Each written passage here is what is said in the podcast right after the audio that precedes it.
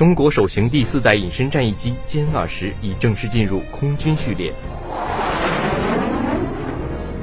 美国国务卿访问沙特和卡塔尔，谋求化解海湾危机。普京不排除女性成为下任俄罗斯总统的可能性。我校积极响应全国大学生征兵工作网络视频会议。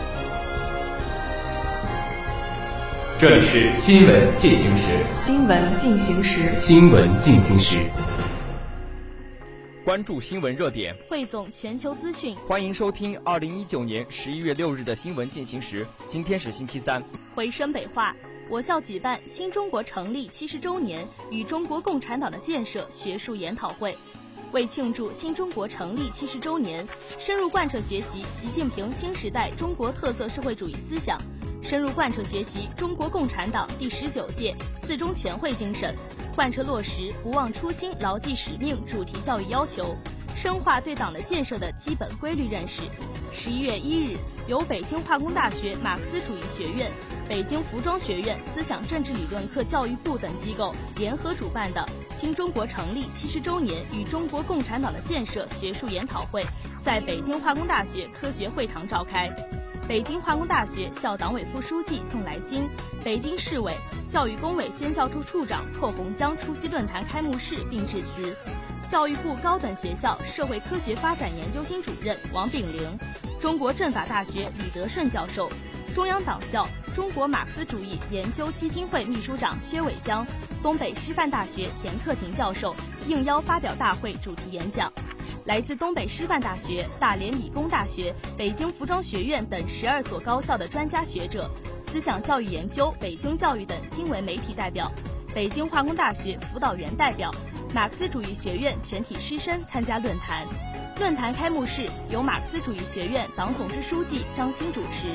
回声北话，我校领导班子、两委委员集体参观庆祝中华人民共和国成立七十周年大型成就展。为进一步扎实开展不忘初心、牢记使命主题教育，十一月一日上午，校党委书记袁自煌带队，校领导班子成员、学校十一届党委委员、纪委委员赴北京展览馆集体参观了伟大历程、辉煌成就，庆祝中华人民共和国成立七十周年大型成就展。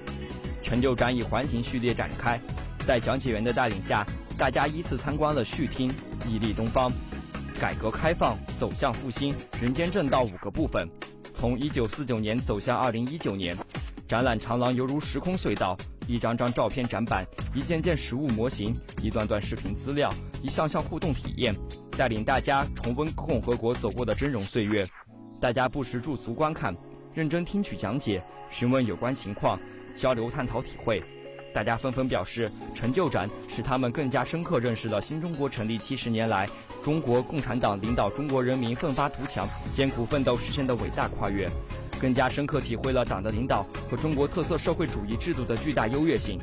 下面是今明两天的天气预报：今天晴，最高气温十六摄氏度，最低气温五摄氏度；明天晴，最高气温十三摄氏度，最低气温二摄氏度。以上就是今天节目的全部内容。编辑张振龙，播音温新瑞、张振欧，导播谢小飞。感谢您的收听，我们下期再见。再见。